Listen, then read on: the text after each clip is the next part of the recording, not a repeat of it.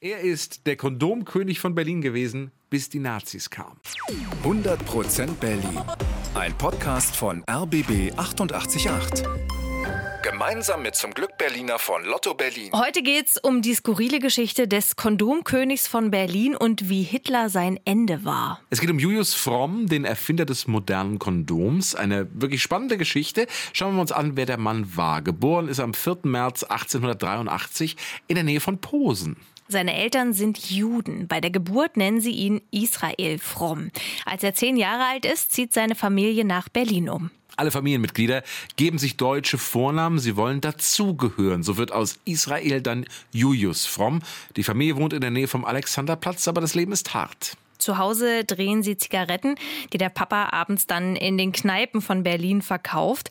Und als Julius älter ist, geht er zu Abendkursen, lernt dort Chemie. Es interessiert ihn, er ist begabt und im Jahr 1914, da ist er 31 Jahre alt, da eröffnet er sein erstes Geschäft. Das hat einen etwas umständlichen Namen. Es heißt Fabrikations- und Verkaufsgeschäft für Parfümerien und Gummiwaren.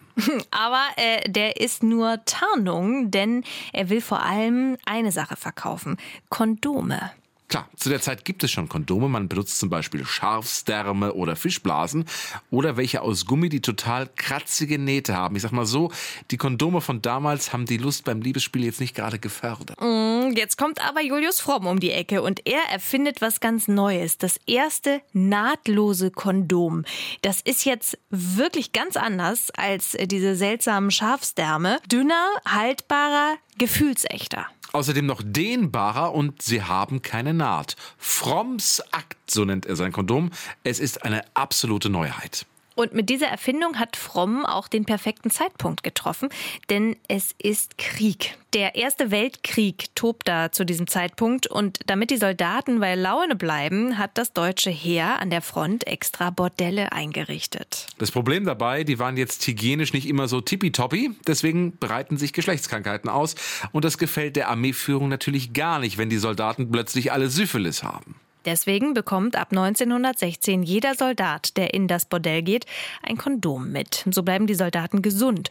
Und es gibt noch einen Effekt. Die Frauen in den Bordellen werden auch nicht mehr so oft schwanger. Die Soldaten sind begeistert von Fromms Akt und nehmen das Kondom dann auch zum Heimaturlaub mit, denn endlich ist eine Sache möglich, eine halbwegs sichere Familienplanung. Denn diese ganzen Schafsdärme und so, die es davor gab, die waren nicht wirklich sicher. Ungewollt schwanger, das ging ganz schön schnell.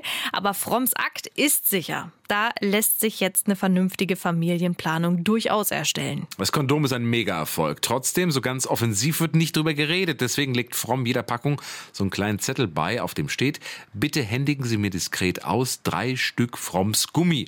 Den kann man dann unauffällig über die Ladentheke schieben, wenn man eine neue Packung braucht. Das Geschäft läuft wirklich gut. Im Jahr 1919 stellt Fromm schon 150.000 Kondome am Tag her.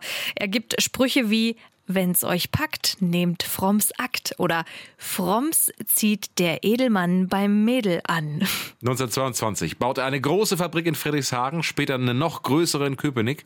Er hat Außenstellen in 15 Städten in ganz Europa. In den wilden 20ern produziert er 24 Millionen Kondome pro Jahr. Er ist der erste Berliner, der einen Cadillac fährt, hat eine Villa am Schlachtensee. Also es läuft wirklich super bis 1933, denn dann kommen die Nazis an die Macht und Fromm ist ja Jude. Aber erstmal bleibt er entspannt, versucht sich mit dem neuen Regime gut zu stellen.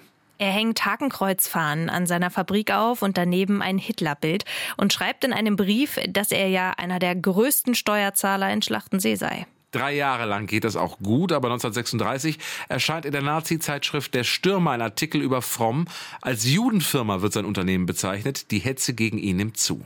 Am Ende wird er gezwungen, seine Firma zu verkaufen, und zwar an eine Baronin. Die ist nicht irgendwer, sondern die Patentante von Reichsmarschall Hermann Göring. Der hat den Deal eingefädelt. Für einen Spottpreis muss Fromm seine Firma an die Baronin verkaufen. Als Dank schenkt die Patentante Göring dann zwei Burgen. Fromm flieht nach London. Dort wohnt er mit seiner Frau und den drei Söhnen. Es ist nicht so ganz so luxuriös wie in Berlin, aber es fehlt ihm trotzdem an nichts. Doch er vermisst Deutschland, will zurück in seine Heimatstadt.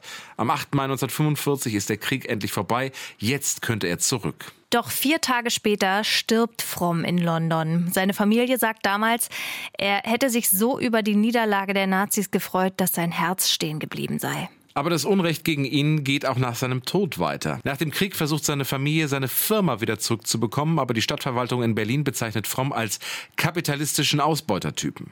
Deswegen müssen seine Firma und die Gebäude jetzt Volkseigentum werden. Nur die Rechte an dem Namen kann einer der Söhne zurückkaufen und so startet sie wieder die Produktion der Fromms und zwar in Zeven in Niedersachsen. Die Firma gibt's noch heute. Noch werden Fromms hergestellt und zwar unter dem schönen Motto frisch, Fromms, fröhlich, frei. Und auch in Berlin ist Julius Fromm nicht vergessen. In der Friedrichshagener Straße in Köpenick war eine seiner Fabriken und dort erinnern heute ein Stolperstein und zwei Gedenktafeln an ihn. 100% Berlin.